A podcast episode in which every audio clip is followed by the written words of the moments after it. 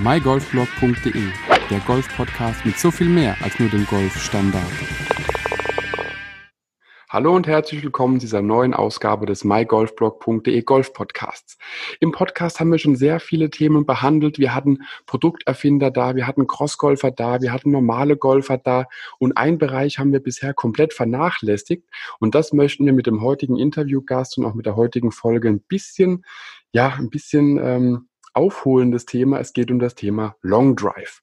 Und wer könnte besser geeignet sein, um Themen zum Thema Long Driving und Golfen zu beantworten, als Martin Borgmeier. Daher Martin, vielen, vielen Dank, dass du heute in dieser Podcast-Folge mit dabei bist. Und ich bin schon sehr gespannt, was wir alles von dir erfahren werden heute. Ja, vielen Dank, dass ich da sein darf. Ich freue mich ebenso. Und Martin, wir hatten uns am vergangenen Wochenende beim Hofgut Scheibenhardt beim zweiten Golf Meets Instagram Golfturnier ein bisschen kennengelernt. Du hast dort die Long Drive Trackman ähm, Side Championship, wie auch immer man es nennen möchte, ein bisschen geleitet, hast uns alle ein bisschen ins Thema Long Driving eingeführt. Vielleicht kannst du für die Leute, die vom Thema Long Driving noch nie was gehört haben, so ein bisschen Licht einfach ins Dunkel bringen und ganz kurz anreißen. Was ist es, was macht man da und was ist vielleicht auch das Besondere am Long Driving? Ja, das ist gut, dass du sagst, weil ich ähm, habe das Thema immer wieder. Ich bin irgendwo und mache eine Longest Drive Challenge oder ich mache eine kleine Klinik oder eine Show oder ähnliches. Und das, was die Leute mit Long Driving verbinden, ist eigentlich der Longest Drive beim Monatspreis. Also da, wo man den Ball aufs Fairway schlägt und dann mhm. das Schild dahin steckt und der nächste, wenn er weiter ist, dann steckt er es eben weiter nach vorne. Das ist auch ein long, longest drive in dem Sinne, aber das hat nichts zu tun mit der Sportart Long Driving, weil es ist tatsächlich so, dass Long Driving eine Nischensportart innerhalb des Golfsports ist und in Europa leider noch nicht die Popularität hat, wie es in den USA ist. Weil da gibt es den Sport eben schon seit über 40 Jahren. Da war die erste World Championship 1976 und es hat sich tatsächlich als eigenen Sport etabliert. Also Long Driving im Gegensatz zum Golf ist ja, verwandt, aber quasi der, man könnte sagen, der kleine, freche, hässliche Bruder vom Golf, äh, der aber gute Sprücheauflage hat, so in etwa. Weil Long Driving hat in dem Sinne mit Golf zu tun, dass wir ein ähnliches Material benutzen und auch unter den ähm, Golfregeln quasi spielen. Das heißt, all unser komplettes Equipment, unsere Bälle und so weiter, das ist, ist alles Golf-Equipment. Nur wir gehen eben an die Grenzen des Erlaubten. Das heißt, unser Driver beispielsweise, der ist 48 Zoll lang, meistens zumindest. Also wir können bis an die Grenze von 48 Zoll gehen. Und das ist eben auch das, was nach USGA maximal erlaubt ist. Dann unsere Golfbälle, das sind auch Golfbälle, aber das sind Golfbälle, die vielleicht jetzt der ja, ich sag mal, Durchschnittsamateur oder vielleicht auch der bessere Amateur weniger spielen würde, weil unsere Bälle sind eben knöpelhart wir wollen nicht möglichst viel Spin erzeugen, sondern ganz im Gegenteil, wir profitieren davon, wenn weniger Spin auf dem Ball ist beim Drive und wenn der Ball eben möglichst gut konvertiert, also eine gute Geschwindigkeit erzeugt. Und die meisten Bälle, die es so auf dem Markt gibt, die sind eben nicht darauf ausgelegt, dass man jetzt mit 150 Meilen da drauf knüppelt, ja, weil der mhm. durchschnittliche PGA Pro oder der durchschnittliche, der sehr gute PGA Pro, der schwingt irgendwas um die 120 Meilen. Also jetzt jüngst Bryson DeChambeau hat dann natürlich alles gebrochen, was es so, so gab. Ja, der hat sich wirklich den äh, auf gut Deutsch Arsch aufgerissen über die Corona-Zeit und ist mit dem Speed rausgekommen aus dem aus der Pause. Das ist unfassbar. Hat sich auch viel beim Longdriving abgeguckt. Ist ganz interessant, das in seinem Interview zu sehen. Also man sieht auch da wieder, es gibt Parallelen, aber es ist eben doch was anderes. Denn wir können anders agieren als ein Golfer. Im Golf ist es ja so, dass wir einen Ball abschlagen, dann möglicherweise den in den Busch schlagen, dann uns erstmal frustriert sind, dahin laufen, halt zwei Minuten lang, dann suchen wir den Ball eine Minute, dann müssen wir rauschippen, dann müssen wir mhm. aufs Grün schlagen, machen zwei Putts und dann unseren Score notieren und dann danach könnten wir jetzt den Slice, den wir vorher gemacht haben, korrigieren, aber nein, dann kommt ein paar drei, das heißt, wir schlagen erstmal ein Eisen. Das heißt, möglicherweise liegen zwischen meinen Drives halbe Stunde, dreiviertel Stunde, manchmal eine Stunde bei mir. Ich schlage vielleicht ein, zwei Mal auf der durchschnittlichen Runde, wenn ich mal Golf spiele, überhaupt einen Driver, weil es sich einfach nicht lohnt, weil die Bahnen viel zu schmal sind dafür, so ein extremes Risiko zu gehen. Und der Reward, der dann da sein könnte, wirklich nur an sehr, sehr breiten Bahnen eben da ist oder bei Bahnen, die man erreichen kann. Und naja, ähm, im Long Driving ist es so, dass wir an einem Punkt stehen und sechs Versuche haben in zwei Minuten und 30 Sekunden. Das bedeutet, wir schlagen so alle 15 bis 20 Sekunden ungefähr einen Ball und können dann mhm. eben sehr, sehr schnell auf das reagieren, was wir vorher gemacht haben. Wir müssen in einen Korridor schlagen, der 40 bis 60 Yards, je nachdem, wo wir sind, breit ist. Meistens ist es eine Golfbahn, aber es gibt auch äh, Turniere mitten inmitten eines äh, eines Horse Race Tracks oder eines Racetracks oder irgendwo draußen auf Fußballfeldern. Also da, aber meistens ist schon irgendwo ein Golfplatz in der Nähe, so dass eben auch ein Golferpublikum noch zusätzlich da ist. Also so ist es eben in den USA. Und es gilt, diesen Korridor zu treffen und jeder Ball, der darin aufkommt und liegen bleibt. Also er muss tatsächlich da drin pitchen und auch liegen bleiben, kann nicht von außen reinspringen oder so und darf auch nicht rausrollen. Der ist gültig und kommt aufs Scoreboard. Und wenn mhm. ich meine sechs Bälle geschlagen habe, wird geschaut, welcher ist der weiteste Ball und das ist dann mein Score für diese Runde. Das ist ein bisschen vergleichbar mit Diskuswerfen, Hammerwerfen, Speerwerfen. Da gibt's etliche Dinge im, ähm, im olympischen Sport, die ähnlich funktionieren. Aber da habe ich eben auch eine gewisse Pause zwischen den einzelnen Sprüngen oder Würfen. Im Longdriving ist es eben, zack, zack, zack, ich hau sechs Bälle hintereinander und mein Bester zählt. Und das nehme ich unter einem entsprechenden Adrenalin. Und das ist eben auch noch der, der krasse Unterschied. Ich versuche im Golf ja eben mein Adrenalin eher zurückzuhalten oder möglichst gleichförmig zu bleiben, nur dass ich konzentriert meine Golfrunde spielen kann. Und man ist ja auch ruhig, wenn der andere schlägt etc. ist eben eher gesetzt.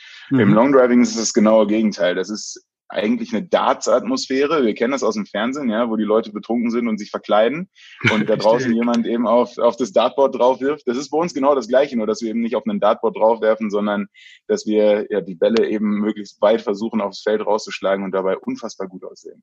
Also ist es dann auch beim, beim Long Driven tatsächlich so, dass das Quiet Please Schild äh, direkt am Eingang abgegeben wird und Make Some Noise quasi auf dem, eher auf dem Schild steht wie Quiet Please?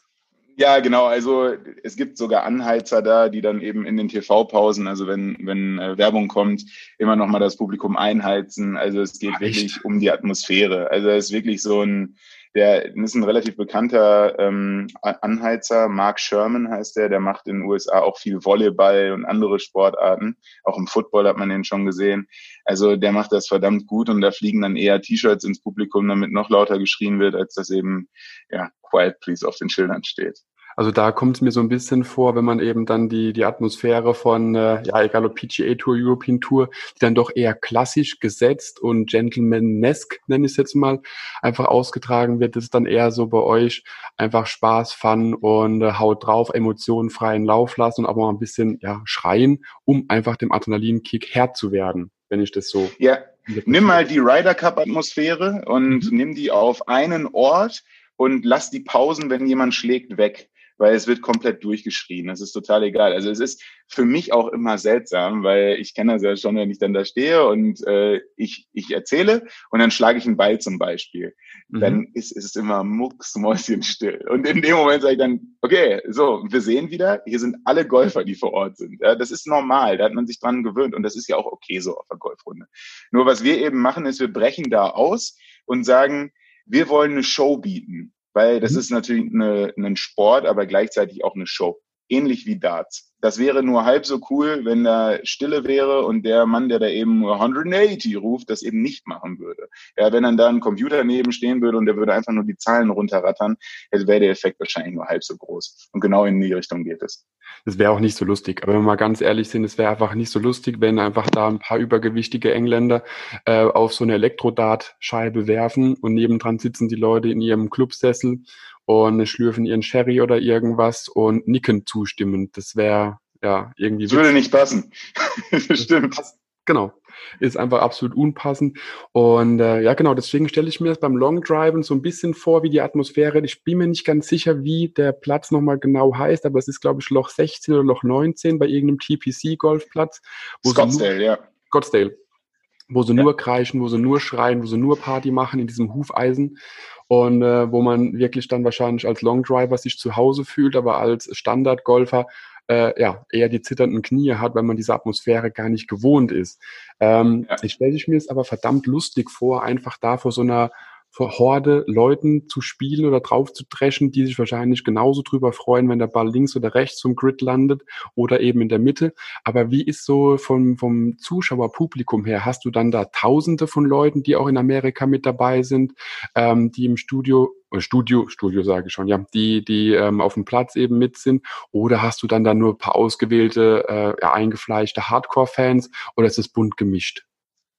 Also das ist ganz, ganz unterschiedlich, je nachdem, was das für ein Event ist. Ja, wir haben natürlich auch unterschiedlich große Events. Äh, man sieht sicherlich bei einem Kreisliga-Fußballspiel weniger Publikum als bei Champions League. Also es gibt natürlich auch Turniere, die ohne Tribünen stattfinden, zum Beispiel, wo dann in einem Golfclub, wenn 150, 200 Leute da sind, dann ist das schon viel. Aber mhm. da, wo wirklich der Topsport geboten wird in den USA, da sind eben Tribünen aufgebaut, die teilweise zweistöckig sind, wo dann mal 10, 15.000 Leute sind. Und da geht's halt richtig ab.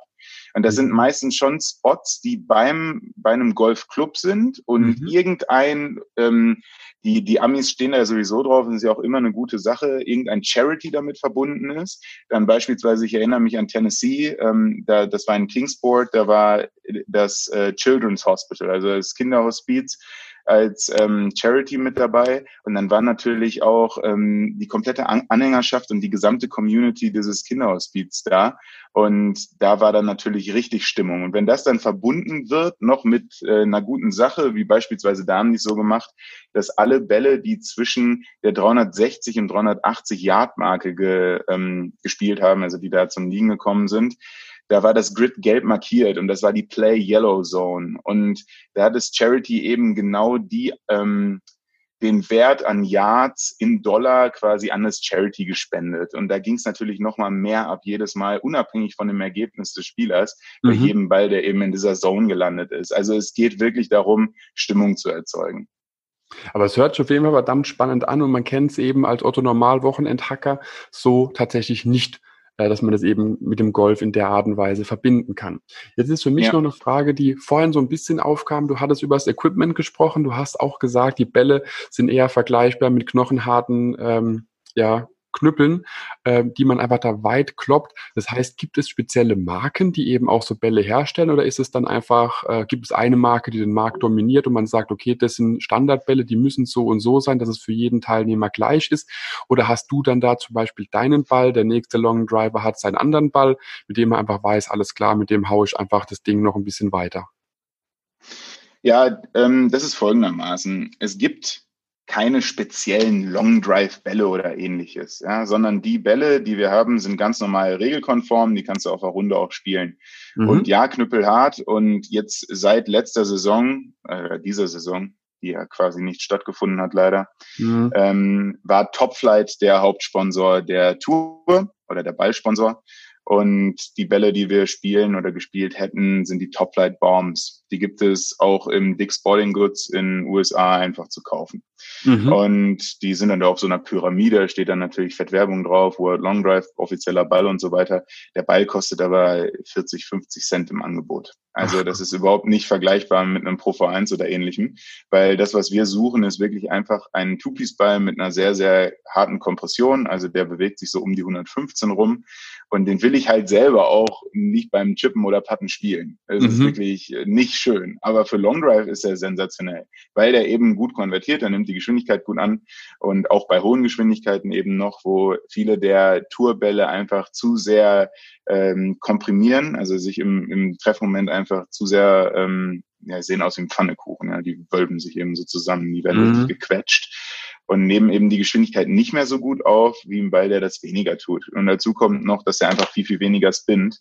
Also der macht wirklich so 500, 600 Umdrehungen weniger, wenn ich den schlage. Und das macht schon viel aus. Also das macht bei mir, wenn ich zum Beispiel einen perfekten Ball schlage mit 600 Spin mehr, dann sind es gerne mal 30 Meter mehr oder weniger.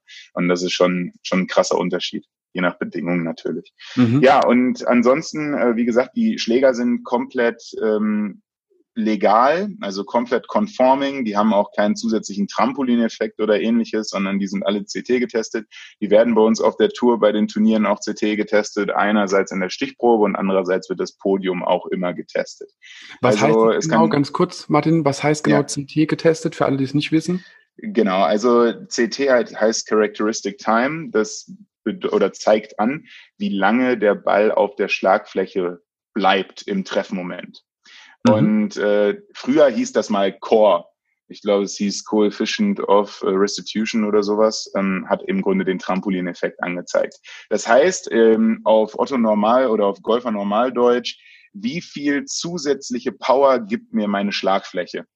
Ja, und da gibt es eben einen Wert, der ähm, das standardisiert oder die Grenze ist, bis, an die man gehen darf. Mhm. Und die wird eben bei uns auch genauso getestet wie auf der Tour. Da gibt es so ein kleines Gerät, da wird der Schlägerkopf drin eingespannt und äh, im Grunde wird bei einer äh, oder von einer standardisierten Höhe ein so ein kleines, so, ja, sieht aus wie so ein kleiner Metallpieker, der wird so runtergefallen lassen äh, runtergefallen lassen und dann äh, springt er wieder hoch und er darf eben nur bis zu einer bestimmten Höhe wieder hochspringen und das wird eben an unterschiedlichen Stellen gemessen und dann wird eben der Schlägerkopf als legal oder illegal abgestempelt. Aber das ist bei jedem Turnier, dass quasi deine Driver, die du dabei hast, so in der Art und Weise getestet werden? Oder macht man das dann einmal, dann weiß man alles klar, das und das Modell, kriegt dann seinen Sticker drauf und ist dann äh, für das Turnier zugelassen? Oder ist es tatsächlich bei jedem Schläger jedes Mal?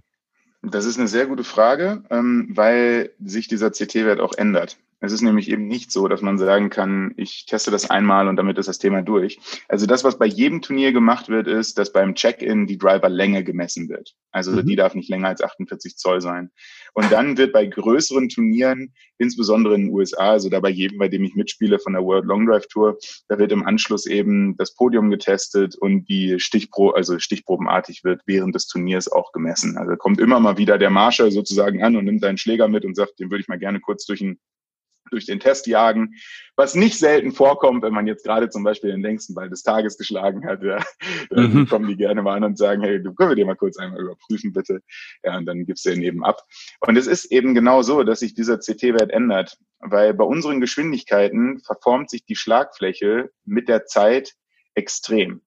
Man sieht das mit dem bloßen Auge sogar manchmal, wenn man sich ein bisschen auskennt. Ja, da gibt es eben so ich sag mal, so ein, so ein Messgerät, ja, das, ähm, das ist so ein Metallstück, das kann man da drüber legen, das ist eben so gebogen ähm, wie der Bulge and Roll von der Schlagfläche. Also Bulge and Roll ist nichts anderes als die, diese leicht schräge, halbmondförmige Schlagfläche, ja, die ist ja äh, konvex die ist ja nicht mhm. komplett gerade, weil dadurch entsteht ja, oder der große Vorteil von der konvex, ja, von der konvexen Schlagfläche ist eher, dass wenn man den ein bisschen an der Spitze trifft zum Beispiel, dann entsteht der sogenannte Gear-Effekt, weil ein Spitzentreffer erzeugt ja einen Spin nach links, oft einen Hook. Und durch den Gear-Effekt, dadurch, dass die Schlagfläche da ja ein bisschen nach rechts steht an der Stelle, startet der Ball dann eher rechts und drawt wieder rein. Also es sorgt dafür, dass der Schläger viel, viel fehlerverzeihender ist. Hm. Und das ist ja ah. bei jedem, das ist bei jedem Schläger so. Also das ist äh, der, jeder, den du auf dem Markt findest, sollte jeder Golfschläger, also jeder Driver hat eigentlich eine konvexe Schlagfläche. Das wäre jetzt schon sehr, sehr special, wenn die gerade ist, weil das zu sehr, sehr viel weniger Fehlerverzeihbarkeit führt. Richtig. Und ähm, diese, dieser Schläger bei unseren Geschwindigkeiten arbeitet mit das heißt, ich muss meinen Schläger ein Stück weit einschlagen, bis er sich bewegt, bis er an einen gewissen Punkt kommt, mhm. bevor er danach stirbt. Und das ist eine Philosophie, die sich äh, Callaway echt auf die Fahne geschrieben hat, dass sie sagen, unsere Long Drive Driver, die sind nicht dafür gebaut, dass sie ein Leben lang halten sondern die werden geschlagen, die werden eingeschlagen, die werden quasi bis zu Peak Performance gebracht. Dann musst du den, kannst du den eine gewisse Zeit schlagen, sagen wir mal 500, 600, 700 Bälle, also quasi ein, zwei Turniere lang. Und danach ist der tot und da kommt einfach nicht mehr die Geschwindigkeit raus, wie, wie es gerne oder wie es sein sollte, wie es beim Optimum ist. Und das hat auch mit dem CT zu tun, der sich eben quasi an diese Grenze annähert und danach wieder stirbt. Einfach durch unglaublich, ein unglaublich hohes äh, Research und Development Budget bei Callaway. Die machen das eben schon ein paar Jahre, dass sie sich daran testen, äh, tasten. Das heißt, bei uns gehört auch ein krasses Performance Management einfach dazu, oder ich sag mal ein Materialmanagement. Das heißt, ich mhm. als Spieler muss meine unterschiedlichen Schläger kennen, aufwärmen, wissen, an welchem Punkt die sind, teilweise mitzählen, wie viele Bälle da drauf sind und habe dann meinen Competition-Schläger, den ich quasi gerade aufgewärmt habe. Und ja, da ist es jetzt natürlich eine Gratwanderung vom Hersteller, dass man es so hinkriegt, dass man den schnellsten Leuten der Welt einen Schläger gibt, der nicht zu schlecht anfängt, mhm. sich dann aber so performt, dass er echt richtig gut performt, aber nicht illegal ist und dann irgendwann doch noch möglichst lange hält, aber dann wieder abfällt. Und ähm, ja, da gehört m, ganz schön viel Research dazu und das für die paar Mannequin auf der Welt, die das können, für eine Show, die im Fernsehen läuft. Also so könnte man das, glaube ich, ganz gut zusammenfassen. Also Was da stecken echt äh, Millionenbudgets hinter. Aber das Gute ist natürlich auch, dass daraus viel gelernt wird für den Otto Normalverbraucher und auch für die äh, Tourspieler. Was mir jetzt so ein bisschen ähm, in den Kopf gekommen ist, als du es erzählt hattest, der hat irgendwas an, an seine Peak-Performance erreicht, der, der Driver-Kopf. Und dann kam mir so vor, so, so bildlich, stelle mir viele Sachen immer gerne bildlich vor, wie einfach die Schlagfläche ausleiert. Ob man das jetzt wirklich so nennen kann, weiß ich nicht. Ich habe es in meinem Kopf einfach so gesehen, dass irgendwann die Schlagfläche einfach dann nur noch wabbelnde Masse ist, weil sie ausgeleiert ist und weil sie dann durch ist. Ob so ist, weiß ich nicht. Ähm, aber per se kann man schon so sagen, also ihr habt so eine gewisse Lebenszeit bei vor allem Dingen bei den Drivern, die du schlägst, die kennst du auch mit gewisse Anzahl von Schlägen. Und dann weißt du auch, alles klar, meine Driver heute, der keine Ahnung, die Wahl 1 hat jetzt schon 450 Bälle äh, abgekriegt, da weiß ich, alles klar, das hält noch ein bisschen, äh, ja, vielleicht noch ein halbes Turnier, nenne ich es jetzt mal, je nachdem, wie oft du zwischendurch noch schlägst. Der andere hat erst 100 Bälle abbekommen, ja, da geht noch ein bisschen mehr. Hast du dann da ein System für dich, dass du es einfach weißt oder spürst? Oder klebst du dir wirklich mit farbigen Markern drauf, alles klar, da ist die 100, da sind die 400 Schläge drauf. Wie, wie machst du das für dich, dass du überhaupt weißt, was ist jetzt mein Performer mhm. heute? Ja, also ich mache es relativ einfach, weil wenn ich auf der Range spiele zum Beispiel, ich ähm, trainiere bei mir in München, in München Straßlach ist die längste Range, die ich zumindest in Deutschland kenne und äh, ich kenne schon viele, die ist so 450 Meter lang ungefähr. Wenn irgendjemand zuhört und eine längere Range kennt und eine breitere, schreibt mich gerne an. Ja. Ich bin immer auf der Suche nach neuen Trainingsmöglichkeiten und finde es immer, find's immer cool, wenn es sowas gibt. Ich glaub, Aber ähm, größere gibt es da nicht. Also das ist, die ist wirklich unfassbar. Die ist auch noch super breit und vor allem links und rechts drumherum ist halt keine Bahn oder keine Straße oder kein Kindergarten oder sonst was. Ja, das ist natürlich Ach, immer auch super gefährlich. Ja, richtig. Da sind einfach Felder und sonst gar nichts und ja, die meisten, die meisten Wälder gehen auch nicht hin, weil es echt so breit ist. Aber alles, was ich da im ja, bitte? Ich würde sagen, wir können hier einen Aufruf starten. Liebe Politik, ihr habt da zwei Flughäfen in Berlin. Der eine ist schon länger stillgelegt, der andere ist auch schon lang still, aber wurde nie stillgelegt, da er noch nie in Betrieb war. Die haben, glaube ich, eine recht große Landebahn, ein bisschen Kunstrasen drauf, links und rechts ist Platz, Tribünen hingestellt. Und wir hatten zwei riesengroße Long Drive Arenen, die perfekt in Europa liegen, ähm, die einfach den Sport ein bisschen ja, pushen können. Also Politik ja. aus, legt Kunstrasen rein, wir kommen vorbei. Und dann können die, dann werden die Flughäfen einfach für die Tage der Competitions einfach kurz eröffnet, sodass die Athleten reinfliegen können und dann geht's gleich los. Genau. natürlich super. ja, genau so kann man machen. Oder, oder wir lassen den Kunstrasen einfach weg und dann enden die Turniere halt so, weiß nicht, 1417 Yards gegen 1612 oder so. Natürlich richtig cool. Ja, der Bein noch so über, über den Runway bounced. Aber dann müssen wir den Grid ein bisschen anpassen, weil ich glaube, die 40 bis 60 Yards Breite des Grids reicht da nicht mehr aus, damit die Bälle auch tatsächlich auf die Distanz auch die Linie halten. Ja, oder wir machen wie beim Bowling rechts und links so diese, diese, diese, wie heißt das denn, diese Querstreben, ja genau, die für die Kids immer hochgemacht werden, die bauen wir dahin, ja. Alles, was da drin schon mal rollt, ist dann drin. Ja, schon mal. Können wir, da würden wir schon Möglichkeiten finden. Aber ähm, ja, zurück zum, zur, ähm, zum Performance Management. Also ich mache das so, dass ich schon mal einen Schläger habe, mit dem ich, der quasi schon durch ist, mit dem ich die ganzen ähm, Range-Sessions mache, wo ich Range-Bälle spiele, die sowieso schlecht konvertieren. Weil mhm. natürlich ähm, sind, also ich muss dazu sagen, die Range-Bälle in äh, München Straßlach, das sind Wilson Premium Range-Bälle. Die sind mega für Golf. Also die sind, die sind relativ weich, damit kann man Eisen super schlagen, damit kann der Otto Normalverbraucher seine Drives mega schlagen. Die sind, die kommen halt von der Qualität, so vom Feeling her, echt nah an einen Premium-Ball dran. Ja, also die sind echt super. Mhm. Für Long Drive haben sie halt ihre Schwächen. Also den schnellsten Ball, den ich jemals mit denen gemacht habe, war mal 216 Meilen. Also das ist so nur mal zum Vergleich. Ein ähm, normaler Pro auf der PGA Tour, so der, und sagen wir mal zum Beispiel der krasseste von allen, der Bryson DeChambeau jetzt gerade, der mhm. schlägt so 100, 88 ist so ein Durchschnittsdrive von ihm, der hat manchmal welche in den mittleren 90ern und das ist unfassbar. Das hat die Welt noch nicht gesehen. So ein John Rahm, Dustin Johnson, Justin Thomas, wenn die 180 Meilen schlagen oder dann nur 185 steht, dann ist das unglaublich. Also das war das, was jetzt gerade da passiert ist mit Bryson DeChambeau, das ist speedmäßig undenkbar gewesen. Und Long mhm. Drive fängt irgendwo so bei 200 Meilen kompetitiv ungefähr an. In USA kann man mithalten ab 210, wenn man den Ball perfekt launcht. Und ich habe jetzt gerade Anfang des Jahres, als ich ja, gedacht habe, dass in den USA noch was stattfindet. Also das war echt ein bisschen blöd. Ich schweife jetzt ein bisschen ab, aber ich erzähle einfach mal. Ja, ja, mach. Ich bin, ähm, ich bin im März in, in die Türkei geflogen, weil ich natürlich hier in München nur in meinem Simulator trainieren kann. Und bevor die Saison losgeht, da will ich natürlich auch noch mal einen Ballflug sehen. Mhm. Ja, und da bin ich in die Türkei geflogen für vier Tage, habe da ähm, eine schöne Partnerschaft gehabt und habe eben mich vorbereitet. Und dann habe ich abends im äh, Fernsehen gesehen, dass Donald Trump, äh, Donald Trump angekündigt hat, dass er ab Freitag die ab 23.59 Uhr kommt keiner mehr ins Land. Außer die Briten, die durften noch. Mhm. So, ich mich weiter, warum eigentlich, aber okay. Ähm, dann muss ich jetzt reagieren. Ja, wahrscheinlich, ja, mhm. wahrscheinlich. Die beiden, die beiden Bros, die halten zusammen. Richtig. Aber ähm, ich habe in meinem Kopf ging da Folgendes vor. Das ist heute total gaga, weil heute würde mir jeder sagen, das hat man doch sehen können, aber zu dem Zeitpunkt nein, das hat man nicht sehen können, weil das war so eine Zeit, in der morgens nicht klar war, was abends passiert. Ja, das mhm. war total weird, haben wir auch in Deutschland gemerkt. Und ich habe reagiert und habe gedacht, oh shit, die Amis, die machen die Grenzen dicht und machen ganz normal ihre Competitions, das Virus kommt nicht rein und ich bin außen vor und kann nicht mitmachen. Ja, und das ist halt mein Job, ich muss dahin.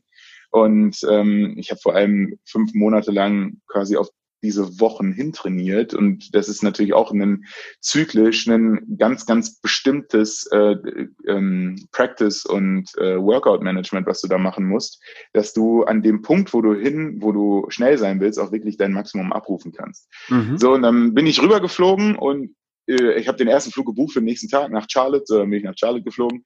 Und als ich in Charlotte angekommen bin und mein Handy angemacht habe, weil ich hatte in den nächsten sechs Wochen da äh, fünf Termine und davon waren drei Events und ich hatte noch einen Termin bei Callaway und Fotoshooting und so weiter. Bin dann da äh, angekommen in Charlotte am Airport, habe mein Handy angemacht und dann hatte ich schon die ganzen Nachrichten auf meinem Handy, ja, das ist abgesagt und das ist abgesagt und hier, Callaway macht jetzt erstmal zu und also ihr, ihr Headquarter halt zu. Und ähm, ein, ein, zwei Events standen zu dem Zeitpunkt noch. Und dann habe ich entschieden, okay, ich gucke jetzt mal, was passiert, weil jetzt sofort hier ähm, Übersprungshandlungen, so wie du schon hier reingeflogen bist, jetzt wieder zurückzufliegen, direkt beim Airport wäre auch blöd. Ich fliege jetzt erstmal runter nach Miami. Da bin ich nach Miami geflogen, weil ich da einen, einen Kumpel kenne, der gesagt hat, Martin, komm her, ähm, e-, egal wie lange, du bleibst jetzt erstmal bei mir und dann gucken wir mal, was passiert.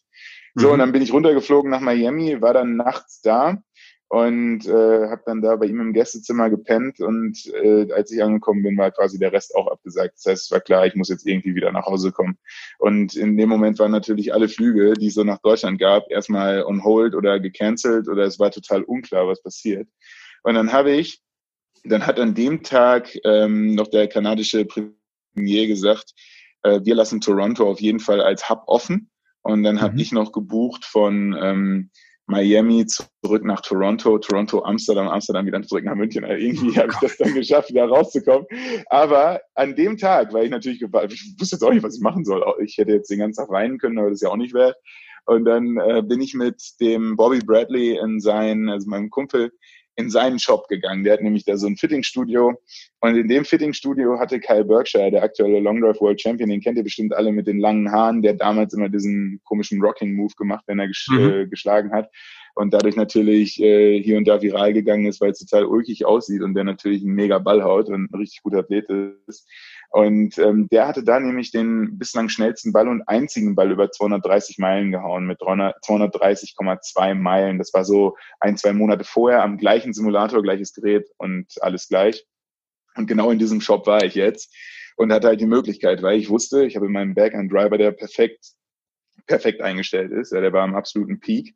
Mhm. Ich selber war performancemäßig natürlich auch am absoluten Peak. Ich habe mich natürlich genau für diese Wochen und Monate da vorbereitet.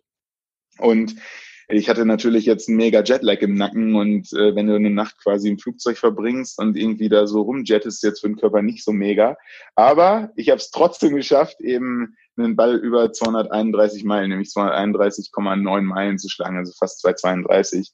Und das war auch noch in einem, und das auch noch in einem Insta Live und äh, unter Zeugen gleicher Simulator. Und das war natürlich eine so total witzig, weil ich wollte eigentlich in die USA fliegen, um halt meine Season zu starten und das Einzige, mhm. was ich gekriegt habe, ist ein Boyspeed-Weltrekord.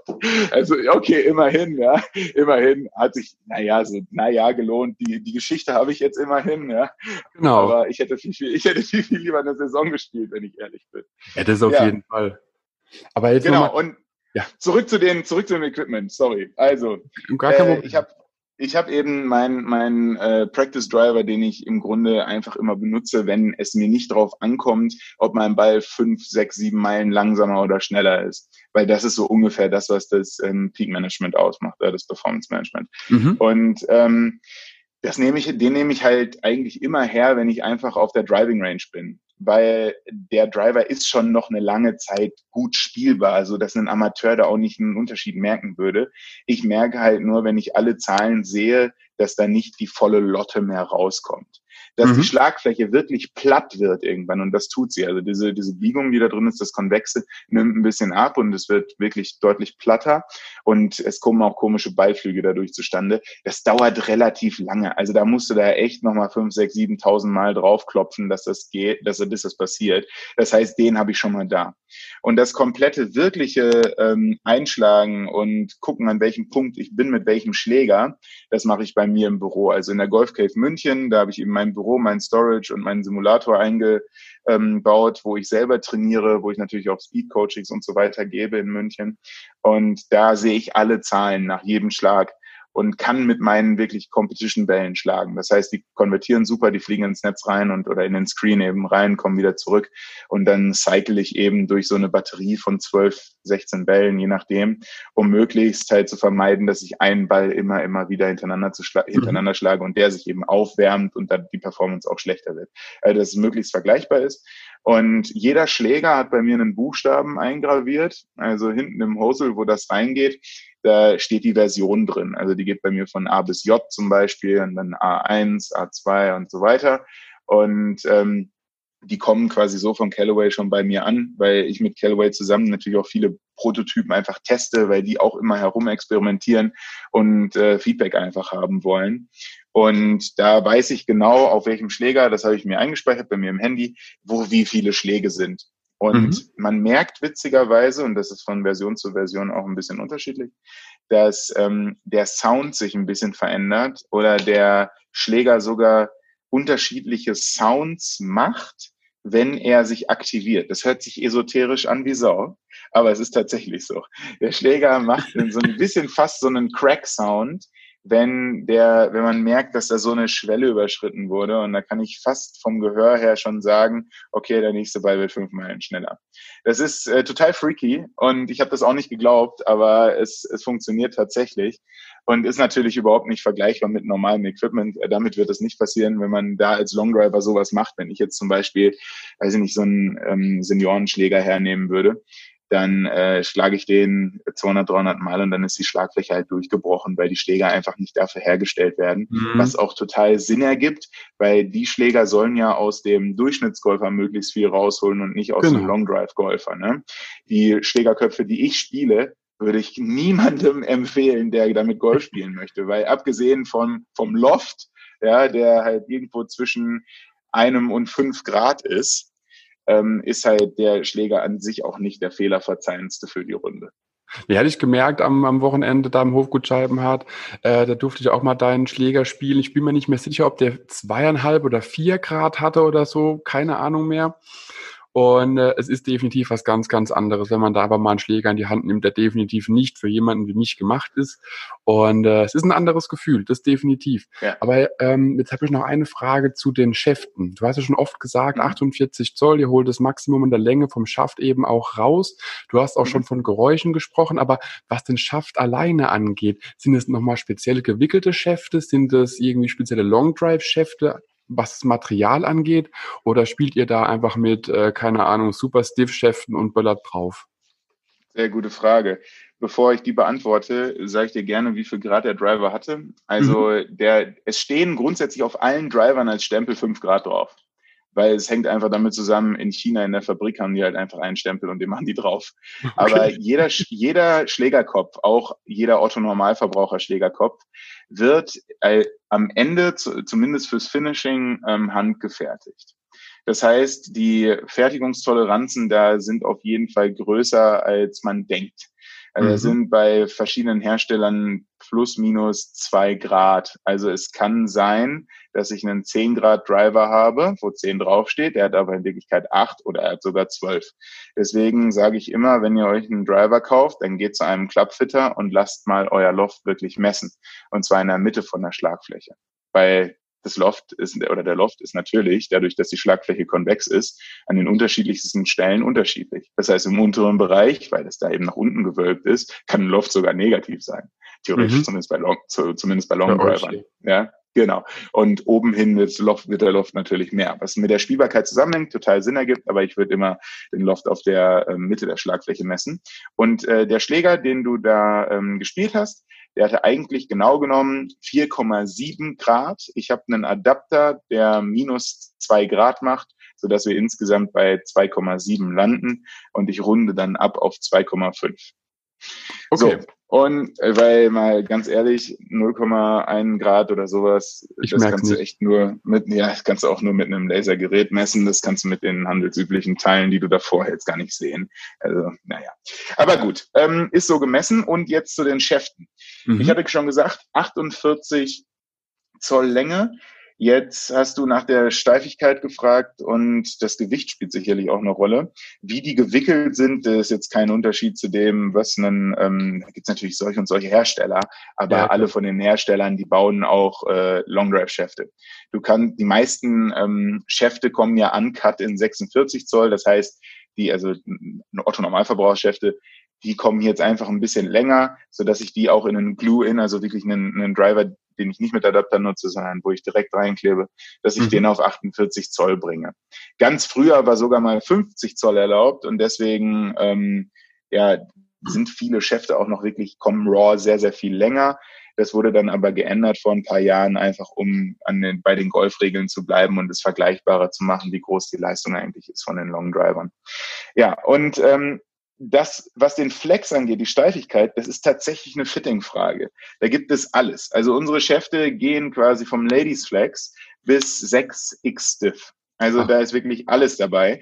Und die äh, Schwierigkeit oder das, was der Otto-Normalverbraucher von außen erstmal nicht sieht, ist, jeder Hersteller kann für sich sein eigenes Flexboard erstellen. Das bedeutet, wie du deinen Flex nennst, ist vollkommen dir überlassen. Das mhm. heißt, mal hart gesprochen, du hast einen Hersteller, ich äh, nenne jetzt mal keine, sondern ich sage mal Mercedes-Hersteller, ja, der hat einen Flexboard, das Regular ist Regular und dann gibt es BMW, das ist eigentlich ein Regular nach Flexboard, aber BMW nennt es X-Stiff. Das kann sein. Und das ist jedem selbst, selbst überlassen. Das heißt, danach, wo man wirklich gehen kann, ist CPM. Das nennt sich Cycles per Minute. Das ist im Grunde so eine Maschine, wo ich den Schaft einspanne und den auf eine, einfach so auf eine gewisse Frequenz bringe. Mhm. Und je nachdem, ähm, wie, oder da wird ein Gewicht eben dran gemacht und dann, dann wird der ähm, ja so bewegt, eben so, dass der eben so wobbelt, könnte man als Otto-Normalverbraucher sagen. Mhm. Und dann misst, dann misst eben das Gerät die Frequenz. Das heißt, wie viele Cycles pro Minute macht denn dieser Schaft? Und das zeigt im Grunde die Steifigkeit an. Das heißt, je weniger äh, Cycles der macht, also je größer quasi der Ausschlag ist, desto weicher ist der Schaft. Mhm, und ja. da, da bist du irgendwo, je nachdem, wie lang eben der Schaft ist, bei, bei unterschiedlichen Steifigkeiten, die ganz klar messbar sind. Und da gibt es eben bei uns Schäfte, die bis auf 330 CPM hochgehen oder sowas in dem Dreh, dann nennen die Leute das 6x Stiff. Ich zum Beispiel habe 241 CPM, das ist irgendwas bei Regular. Und das hängt einfach damit zusammen und deswegen ist es eine Fitting-Frage. Wie ist denn deine Loading and Unloading Pattern und dein Timing? Weil oft wird ja gesagt, ja, du schwingst so und so schnell, dann brauchst du den und den Schaft. Das mag auch oft stimmen, aber eigentlich hängt zusammen, wie lädst und entlädst du den Schaft und wie ist dein Timing versus der Geschwindigkeit, weil sonst würde es überhaupt keinen Sinn ergeben, dass ich als einer der schnellsten Menschen der Welt einen Regular-Schaft spiele. Das ja. hängt aber damit zusammen, dass dieser Schläger, den würde ich auf der Runde zum Beispiel auch nie spielen. Also manchmal nehme ich den aus Jux, ja, weil die Bahn breit ist und weil, weil ich meinen Flightpartnern, weil alle schon sagen, oh, jetzt nimm endlich mal den Driver, immer diese Fünfer Eisen. Ja, ja, wenn wir Golf spielen, spiele ich halt Golf. Ja. naja, aber gut. Ähm, Äh, wenn ich auf die Runde gehe, dann habe ich auch einen Driver dabei, der hat jetzt, ein, das ist ein X-Diff, 268, äh, 78 CPM oder sowas in dem Dreh. Den spiele ich halt dann da, weil ich fokussiere mich auch überhaupt nicht auf Golf, sondern ich mache halt Long Driving. Deswegen ist das mehr mhm. so, ein, so ein Hobby, was ich spiele und dann nehme ich den halt und dann schlage ich den halt mal da irgendwo hin. Aber im Long Driving verfolge ich halt ganz andere Ziele. Durch diese, ähm, durch diesen extremen Flex habe ich natürlich den großen Vorteil, dass ich den Schläger mehr benutzen kann wie eine Peitsche. Das heißt, ich kann mit viel, viel weniger Aufwand mehr aus dem Schläger rausholen. Das heißt, es entsteht richtig getimt mehr Schlägerkopfgeschwindigkeit im Treffmoment. Es hat aber natürlich auch die Downside, dass wenn ich den Ball nicht gut treffe, der schafft extrem Torque. Das heißt, er verwringt sich extrem mhm. und ein Ball, der sonst vielleicht mit einem etwas steiferen Schaft mit weniger Torque noch im Semi-Rough gelandet wäre, der ist jetzt aber sowas von im Aus. Ja, die Sache ist, im Golf ist das eine Katastrophe. Im Long Drive tee ich einfach den nächsten Ball auf, weil der Ball wäre genau. ohne, der wäre ohnehin im Aus gewesen. Und mir ist es total egal, ob mein Ball fünf Meter im Aus ist oder 500, schlimm gesagt, ja, oder 150. Mhm. Weil ein Ausball ist bei mir ein Ausball im Long Drive. Ich muss in den Korridor. Und mit einem perfekt getimten Ball geht der Ball in den Korridor. Und zwar mit einem mit einer höheren Geschwindigkeit. Mit der Spinrate ist es jetzt so eine Sache, die ist natürlich schwieriger timebar mit dem Schaft, aber das Potenzial ist definitiv größer. Und deswegen ist es auch wieder so eine Risk-and-Reward-Sache. Und dazu kommt ja noch, dass ich meinen Schläger auch während des Sets problemlos wechseln kann. Ich kann theoretisch, äh, weiß ich nicht, zehn Schläger mitnehmen, mir die da hinten hinstellen und jedes Mal einen anderen Schläger nehmen, wie ich möchte. Also es würde funktionieren. Jetzt haben natürlich ähm, manche Leute da Taktiken wie, ich nehme einen Backup-Schläger mit, falls der eine bricht. Andere sagen, ich habe erstmal einen Playing Driver dabei, den ich, also Playing Driver nennen wir dann irgendwas so um die 46, 45 Zoll Länge, also ein ganz normaler Spieldriver. Mhm. Leg erstmal einen in die Mitte rein und danach gehe ich mit dem Risiko hoch. Andere sagen, ich spiele erstmal einen steiferen Schaft, damit ich einen reinlege und gehe dann vielleicht auch weicher. Andere sagen, ich schlage immer nur den steifen durch, weil der fliegt bei mir flacher und wir haben sowieso Gegenwind. Also da sind wirklich so die, die Taktiken unendlich und eben auch sehr, sehr kleinteilig. Und deswegen sage ich immer nur, yo, ich spiele diesen weichen Schaft, aber weil ich für mich eben herausgefunden habe, dass der funktioniert. Der ist natürlich von einem Hersteller, der dann auch so gebaut ist, dass der jetzt nicht sofort durchbricht. Also ich würde nicht empfehlen, einen weichen Ladies Flex von der Stange zu kaufen und dann damit 150 Meilen drauf zu knallen, weil der wird früher oder später kaputt gehen, weil dafür ist er nicht gebaut. Aber der Schläger ist eben der Schaft ist extra dafür gebaut, dass er eben diese Geschwindigkeiten auch aushält. Der ist von Patterson. Falls das noch keiner gehört hat, können wir mal nachgucken. Ist eine Firma aus den USA. Und ähm, ja, die Schäfte sind in Europa ganz, ganz schwer erhältlich. Ich wüsste nicht, wo es die jetzt so mal zu kaufen gibt. Aber ich habe sie bei mir zum Beispiel in der Cave auch zum Fitting und die sind auch bestellbar. Allerdings mhm. äh, kosten die Schäfte eher vierstellig. Und da ist dann natürlich die Frage, da müsste man im Fitting dann gucken, ob das wirklich den äh, Effekt hat oder ob das jetzt was ist, was jemand haben möchte, um da sich einen Jux draus zu machen. Weil die Leute gibt es immer wieder, was ich sehr, sehr cool finde, weil das den Sport natürlich nach vorne pusht und für die es auch eine mega Erfahrung ist. Ob ich denen dann empfehlen würde, mit auf den Platz zu nehmen, um den besten Score zu spielen, muss man gucken, ob es passt. Und ob man dann bei der Clubmeisterschaft nur den Longest Drive gewinnen will oder doch sein Name eingraviert auf der Tafel genau. sehen möchte, ist halt auch nochmal eine kleine Glaubensfrage.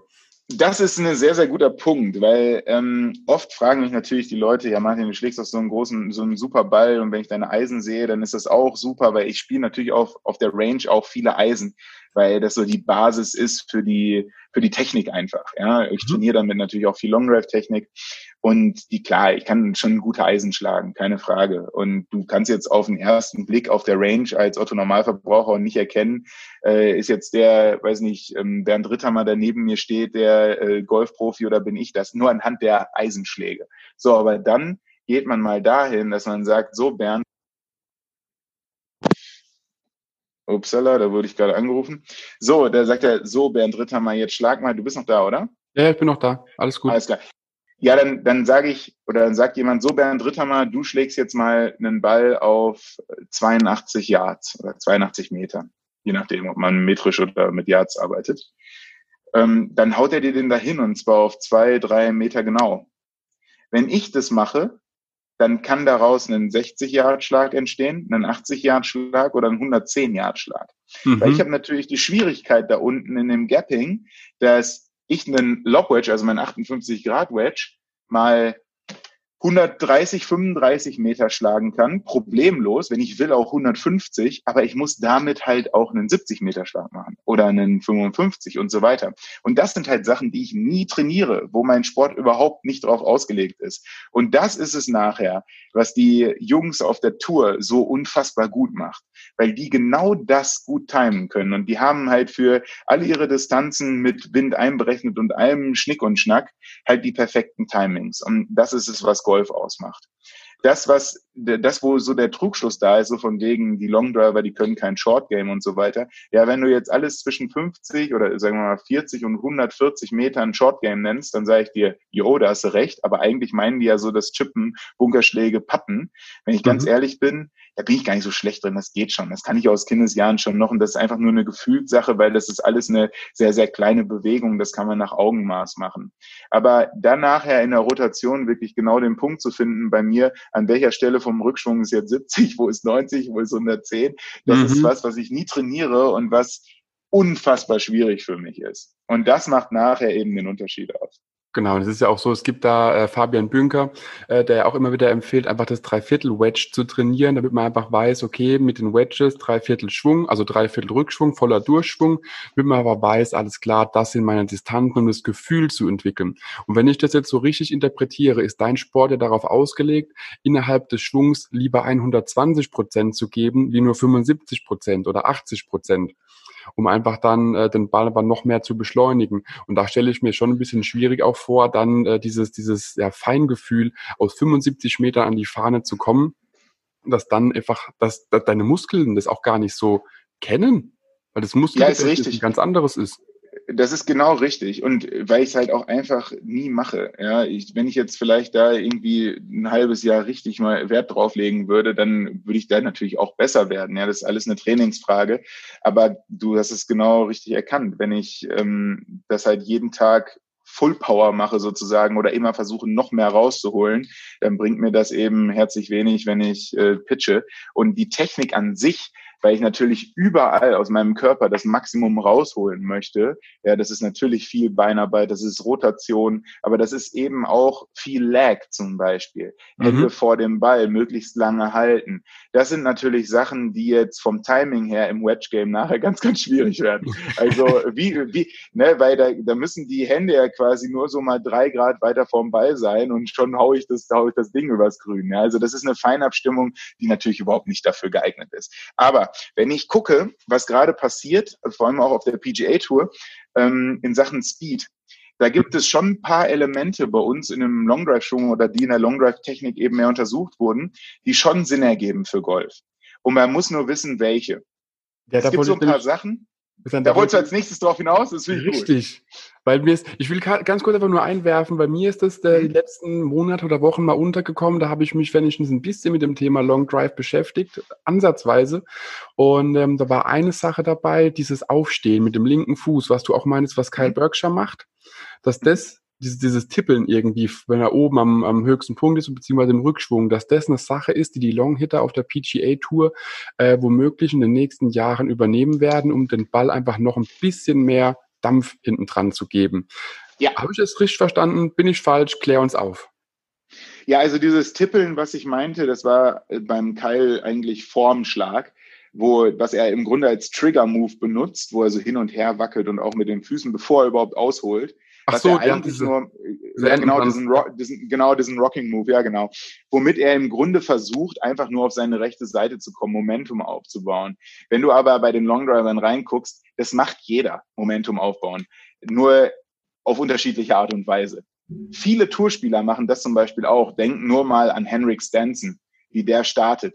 Der geht mhm. extrem auf seine rechte Seite und dann startet er den Schwung. Denk mal an Matt Wolf. Es kommen immer mehr Leute da rein, die halt irgendeinen Trigger-Move haben, was früher nicht so gelehrt wurde. Also mir wurde das ganz früher auch nicht beigebracht, sondern es ging eher darum, in der Basis unten in den Beinen stabil zu sein und man hat eben versucht, dadurch möglichst eine, eine gute Konstanz aufzubauen. Jetzt aktuell geht der Trend eher in eine andere Richtung. Und das ist genau der, der Fuß, den du sagst, der linke Fuß, den die Spieler nach und nach, und das machen alle Longdriver eigentlich, fast alle, den linken Fuß vom Boden lösen, wenn sie ausholen. Hat einfach damit zu tun, weil das mehr Hüftrotation natürlich erzeugt oder erlaubt, dadurch auch mehr Schulterrotation erlaubt wird, der X-Faktor im Grunde ein Stück nach hinten versetzt wird und einfach mehr Beschleunigungsweg für den Schläger entsteht, um mhm. Geschwindigkeit aufzubauen. Das heißt, je länger mein Schläger potenziell unterwegs ist, desto schneller kann ich natürlich auch schwingen. Jetzt ist das nicht unbedingt das Ziel von den ähm, Profis, damit die schnellste Geschwindigkeit überhaupt zu erzeugen, sondern es kommt so ein bisschen eine alte Tradition oder so ein alter Schwung zurück. Wenn man in die alten Schwünge von Sam Snee, Jack Nicklaus etc. reinguckt, dann sieht man eigentlich überall, dass die ihren linken Fuß leicht oder ihre Hacke leicht vom Boden gelöst haben oder sie einfach Hacke sein, ha, haben sein lassen. Ja, das, das ist halt einfach passiert. Was einfach viel, viel leichter ist, um eine gute Rotation zu erzeugen. Ja, wenn man sich schwer tut, die Hüfte zu rotieren, wenn man sich schwer tut, die Schultern zu rotieren, warum sollte man dann nicht über die Hacke nachhelfen? Und ähm, ja, das ist so ein Instrument, was eben auch auf der PGA Tour landet, mhm. weil ähm, ja mehr Rotation natürlich potenziell mehr Geschwindigkeit erzeugt und die Jungs sind eben schon froh, wenn sie fünf Meilen schneller schwingen oder ihr Base Speed fünf Meilen schneller machen können und wollen gar nicht an diese 150 oder die extremen Sachen ran, sondern sagen, ey, wenn ich fünf Meilen mehr habe und ich kann das konstant schlagen, dann bin ich automatisch zehn Meter länger oder sowas in dem Dreh. Das, das wirkt sich auch auf meine Eisen aus. Dann kann ich einfach damit viel, viel besser arbeiten. Das ist eine Welt für die. Weil du musst überlegen, wenn du deinen Base Speed erhöhst, was jetzt natürlich nicht nur mit der Hacke zu tun hat, sondern natürlich auch mit Speed-Training etc., wo ich sage, ich kann das Speed von äh, Tourspielern problemlos über den Winter beispielsweise um muss man immer individuell gucken, wo, aber so fünf Meilen ist immer schon ein ganz guter Anhaltspunkt. Mhm. Problemlos erhöhen mit den Speed-Tools, die ich so über die letzten Jahre herausgefunden habe, ohne dass ich deren Technik überhaupt anrühre. Also bei denen würde ich zum Beispiel die linke Hacke jetzt gar nicht anfassen. Ja, das haben nur ein paar Profis eben für sich erkannt, dass sie sich dadurch einfach leichter tun. Aber das geht auch ohne technische, ähm, technische Eingriffe, sondern im Grunde nur über die die Art, wie ich mit meinem Körper umgehe und wie ich ihn quasi reize. Und mhm. das führt dazu, dass der Drive natürlich weiter ist, aber das führt auch dazu, dass das Eisen, was ich dann ins Grün habe, ja auch nochmal kürzer ist. Das oh, heißt, das ich habe quasi genau ja, richtig. Das, das, ist so ein bisschen wie Elfmeter rote Karte. Ja, das ist eine ja. doppelte Bestrafung. Und wenn ja, du schneller bist, du drivest weiter und schlägst dann halt nicht ein Eisen 9, sondern ein Pitching Wedge. Genau, und das ist genau das, was es auch ausmacht, wenn man die Statistiken auf der PGA-Tour anschaut oder allgemeine Touren anschaut. Die, die am äh, ja, längsten driven und konstantesten den Ball irgendwie spielbar halten und die Länge eben gewinnen, die sind normalerweise auch unter den äh, Top 5 oder Top 10 der Weltrangliste, weil die dann wiederum ja meistens einen Wedge-Schlag ins Grün haben. Und wenn wir uns jetzt mal, äh, oder alle, die zuhören, selber uns ein bisschen vorstellen, wenn der Drive kurz geblieben ist und man dann mit dem Hybrid versucht, mit dem zweiten aufs Grün zu kommen, äh, das Hybrid geht eher neben das Grün wie jetzt ein neuner Eisen oder ein Pitching Wedge. Da müssen wir uns nur selbst an die eigene Nase fassen und selber ja, unser eigenes Spiel anschauen. Ähm, wenn der zweite Schlag der kürzere ist, dann sind wir auch eher an der Fahne wie eben links und rechts im Bunker, im Wasser oder wo auch immer.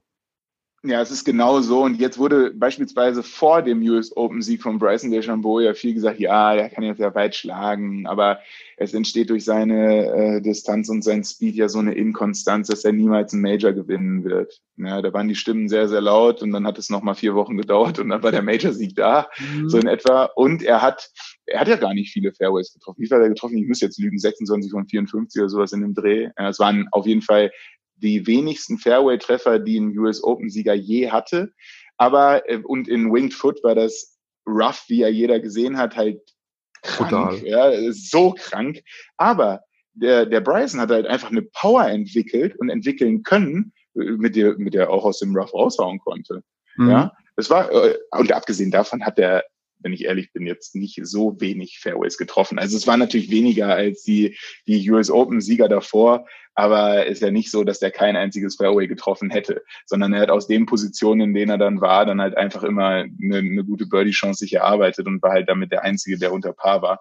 Aber man, man, man sieht halt überall, egal wo man hinschaut, auch Matt Wolf hat 180 Ballspeed, der Zweiter geworden ist und äh, ähnlich weit gedrived äh, wie Bryson der Trend geht ganz klar in Richtung Speed. Und mhm. da kann man mit sehr, sehr einfachen Tools echt viel machen.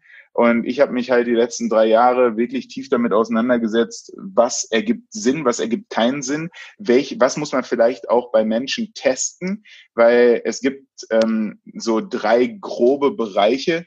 Einmal ist es natürlich Overspeed-Training, das, was halt jeder als Speed-Training eigentlich sieht. Ja, das ist ja, es ist Speedtraining, es funktioniert. Also ich denke nur mal an Super Speed Golf zum Beispiel. Die haben ja diese Speedsticks, die funktionieren mhm. auch wunderbar. Es ist aber ein bisschen so, wenn ich sage, das ist Speedtraining, als würde ich sagen, Putten ist Golf. Es ist super, wenn du gut im Putten bist. Es hilft dir mega auf der Runde. Es ist richtig, richtig gut. Aber mhm. um Golf spielen zu können, gehört noch ein bisschen mehr dazu. Es ist eben ein Bereich aus diesem großen Speedkuchen. Und dann gehören noch Resistance Drills dazu, da gehören Impact Drills dazu, unterschiedlichste Sachen. Und da muss man immer ein bisschen gucken, was sind die Voraussetzungen einer Person, was kann man da rausholen, worauf reagiert er am besten und hat auch viel mit Testen zu tun. Wenn beispielsweise einer äh, krasse Handgelenksprobleme hat oder Ellenbogen oder wie auch immer, dann lasse ich den jetzt nicht in ein riesengroßes Kissen reinschlagen. Ja, das wäre, naja, und da muss man auch mal gucken, ob der halt den grünen Stick, den leichten, wirklich Full Power schwingen kann oder ob man es da vielleicht mal mit einer äh, Handgelenksbandage probieren muss, um das ein bisschen zu stabilisieren, dass er alles rausholen kann, ohne sich zu verletzen. Also da gibt es so ein bisschen ähm, unterschiedliche Ansätze, was man einfach testen muss. Aber was klar ist, ist, es funktioniert. Es macht dich mhm. schneller, es wirkt sich auf deinen eigenen Drive aus. Und wenn ich einen Tipp allen da draußen geben darf, was sie als allererstes mal machen können, um schneller zu werden, versucht doch mal auf der Driving Range, nehmt euch mal 20, 30 Minuten und versucht aus diesem Roboter-Modus rauszukommen und einfach locker zu lassen und den Drive mal so fest zu schlagen, wie ihr könnt. Weil das ist so auch total egal, wo der Ball dann hingeht. Mhm. Vielleicht davor zwei, drei Probeschwünge, die wirklich Vollgas sind, weil wann habt ihr das letzte Mal versucht, mit eurem Driver wirklich Vollgas zu geben und danach einfach beim Drive mal Vollgas zu geben? Total wurscht, wo der Ball hingeht, total egal. Oft ist es schon so, dass dadurch der Körper ein Stück weit ausbricht, weil alle so ein bisschen in diesem Robotermodus eingeschlafen sind und du deinem Körper damit zeigst, ey yo, ich kann doch ein bisschen schneller. Da geht noch mehr. Genau. Was bei mir, also jetzt muss ich hier einfach ganz kurz einwerfen, was mir immer wieder auffällt, wenn ich genau sowas mal ein bisschen auf der Range oder auch mal auf der Runde, wenn ich sauer bin, trainiere oder beziehungsweise probiere, ich bin meistens konstanter. Das ist so das Faszinierende ja. bei mir. Ich mhm. hau das Ding dann halt nicht links oder rechts äh, vom Fairway ins Rough rein. Der geht dann vielleicht zehn Meter weiter, ist aber Mitte Fairway, wenn ich mich auch entsprechend ausgerichtet habe. Warum, weiß ich nicht. Ähm, aber ist auf jeden Fall ein sehr schöner Ansatz, dass man da einfach mal ein bisschen aus sich rausgeht, ausbricht und einfach mal draufkloppt, um zu gucken, was passiert. Ja, ist richtig. Das merke ich bei mir selber auch immer wieder, ja, dass die, die richtig schnellen Bälle meistens auch die besten sind, weil einfach das Timing stimmt. Und wenn man so eine gewisse Zurückhaltung und vielleicht sogar Ängstlichkeit auf dem Golfplatz hat, dann ist es ja ganz oft so, dass man einen Spannungsabfall hat und dadurch halt die Schlagfläche sonst wohin zeigt. Ja, das kennt ja jeder. Wenn du versuchst, irgendwie was so zu steuern, dann geht es meistens in die Hose. Und oft ist der das genaue Gegenteil der Effekt. Ja, das sehe ich mhm. auch so. Es ist interessant, dass du das auch so siehst, ja. Das ist cool, weil äh, das zeigt eigentlich wieder, dass dieser Trugschluss aus, ja, dann schlage ich ja sonst wohin, wenn ich so weit schlage. Also weit wird immer gleich verbunden mit äh, links und rechts und überall. Eigentlich, wenn es um die Präzision geht, also ich sage mal nur die Schlagflächenausrichtung im Treffmoment, da muss, wenn wir jetzt mal wieder auch in den Extremsport gehen, ins Long Driving, muss ein Long Driver sehr viel präziser sein als ein Golfer. Warum? Weil natürlich bei der hohen Geschwindigkeit eine Schlagflächenabweichung einen viel gravierenderen Sidespin mhm. erzeugt, als wenn ich da langsam draufschlage. Das heißt, eigentlich müssen wir für unseren perfekten Schlag noch genauer sein. Aber ja, wir haben dafür eben auch sechs Versuche und können uns eben, so mache ich das dann, unseren perfekten Schlag durch diese sechs Bälle kreieren. Du hast quasi einen Start, der geht irgendwo hin. Wenn er schon mal in die Mitte geht, ist natürlich super. Aber wenn ich zum Beispiel mit einem Slice starte oder mit einem Push-Slice, dann weiß ich genau, und das ist jetzt die Kunst im Long Driving, wie reagiert jetzt da oder wie, durch, durch was ist dieser Schlag mit deiner Technik entstanden und mit welchem Quick-Fix, der super einfach ist, kannst du das jetzt lösen. Beispielsweise, wenn mein Ball nach rechts geht oder ich einen Push-Slice schlage, dann mache ich meine Balllage ein Stück weiter nach links. Ja, mhm. wirklich, das ist eine Nuance. Das ist vielleicht, das ist ein Zentimeter oder sowas in dem Dreh. Und versuche mich so an den perfekten Ball ranzutasten. Wenn ich einen Hook schlage, also wirklich einen Quick Hook, dann versuche ich meinen Shoulder Tilt vielleicht ein bisschen nach rechts zu machen mehr. Also das sind so, so Sachen, die ich für mich eben entwickelt habe. Und deswegen ist Long Driving für mich eigentlich eher ein Sport, das des Kreierens des perfekten Schlags durch Lernen in einer sehr kurzen Zeit. Hört sich gut an. Hört sich gut an. Was mir, ähm, was ich auf jeden Fall noch ansprechen wollte heute, aber erstmal vielen Dank auch für den Tipp mit dem kleinen Driving Range Training, mit den drei Speed Tipps, die du auch schon so angesprochen hattest, ähm, was jetzt jeden, der dich jetzt ein bisschen weiter verfolgen möchte, natürlich interessiert ist. Wo kann man was über dich erfahren? Wo kann man mehr über Long Drive auch in Deutschland erfahren? Äh, wo gibt es vielleicht Events? Wie kriegt man mehr Informationen zu dem Thema und wie kann man da auf dem Laufenden bleiben, um nichts mehr zu verpassen? Ja, also das meiste läuft natürlich heutzutage über Instagram, da bin ich sehr aktiv, wo ich eben mein Training auch immer, immer über mein Training sowohl im Fitnessstudio als auch auf der Driving Range berichte. Jetzt wird es langsam kalt, das bedeutet, äh, zukünftig werdet ihr mich dann wahrscheinlich überwiegend im Simulator sehen, weil es da wenigstens schön warm ist und man auch Pebble Beach spielen kann oder da auch ein paar Drives raushauen kann. Aber ähm, ja, wir sind leider in der Long Drive Szene dieses Jahr echt auf der Strecke geblieben, was super, super schade ist, weil ja, wir leben nun mal von dem Publikum und das ist jetzt mit Covid überhaupt nicht machbar. Das Jahr davor waren wir auf fast allen Golfmessen vertreten. Wir hatten eine komplette Saison mit insgesamt zwölf Events, mit dem Highlight-Event auf Mallorca. Es ging dieses Jahr leider nicht. Aber ich würde euch empfehlen, sowohl meinem Insta-Kanal zu folgen, der heißt einfach Martin Borgmeier, und den European Long Drive Games. Also European Long Drive Games. Es heißt bei Instagram auch ganz genauso. Da werden jetzt auch wieder Updates kommen, sobald es Updates gibt. Ja, da mhm. hatten wir echt auch eine tolle Saison geplant. Ich wirke auch bei den European Long Drive Games selber mit und versuche da den Sport in Europa noch mehr zu etablieren.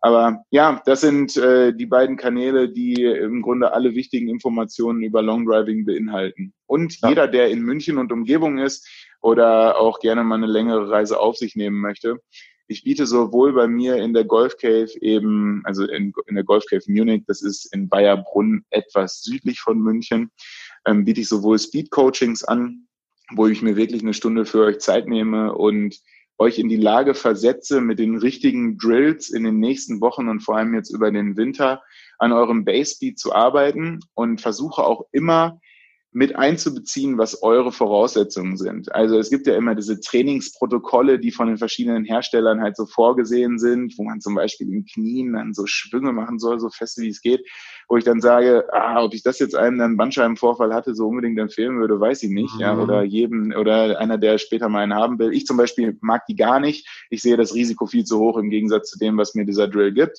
Deswegen versuche ich ein bisschen meine Erfahrung da und die Voraussetzungen des jeweiligen einzubeziehen. Ich arbeite auch mit European Tour Profis zusammen, die da schon echt äh, einige Meilen rausgeholt haben und das wird jetzt im Winter auch wieder richtig losgehen.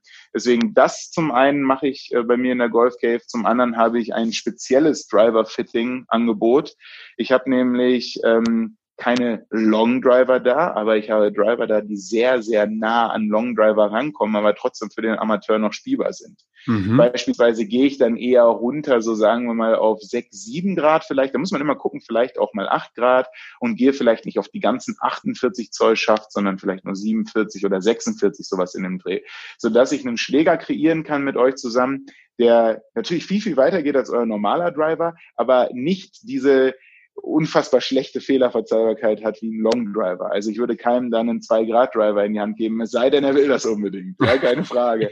Aber ich glaube, weil wir gerade sehen, was Bryson DeChambeau macht zum Beispiel, dass der auch hochgeht mit der Länge, mit dem Loft runtergeht und quasi sich seinen, seine, seinen Bomber quasi ins Back tut. Das macht Phil Mickelson ja auch, etc. Glaube ich, dass auch Amateure und sogar auch Senioren stark davon profitieren können, wenn sie den richtigen Schaft mit einem krassen Loft mal, mal spielen.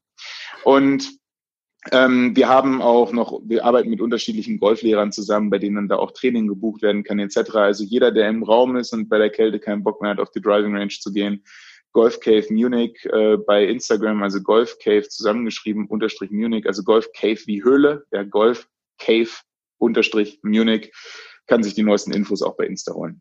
Also werde ich auf alles verlinken. Einmal die Golf Cave, wie du schon gesagt hast, einmal dein Insta-Account natürlich auch von den European Long Drive Games. Wird alles in den Show Notes nochmal äh, verlinkt sein, dass du als Super. Hörer noch draufklicken musst. Und äh, genau, daher Martin, vielen, vielen Dank für deine Zeit, für deine Einblicke, die du uns heute ins Thema Long Driving gegeben hast. Und ich bin schon mal sehr gespannt, was wir noch in Zukunft alles vom Thema Long Driving auch im Deutschen, hoffentlich auch Fernsehen mal sehen werden und auf die Events, die überall in Deutschland hoffentlich am nächsten Jahr wieder stattfinden können. Martin, vielen, vielen Dank für deine Zeit. Mach's gut. Bis dahin. Ciao, ciao. Ich danke dir. Ciao, ciao.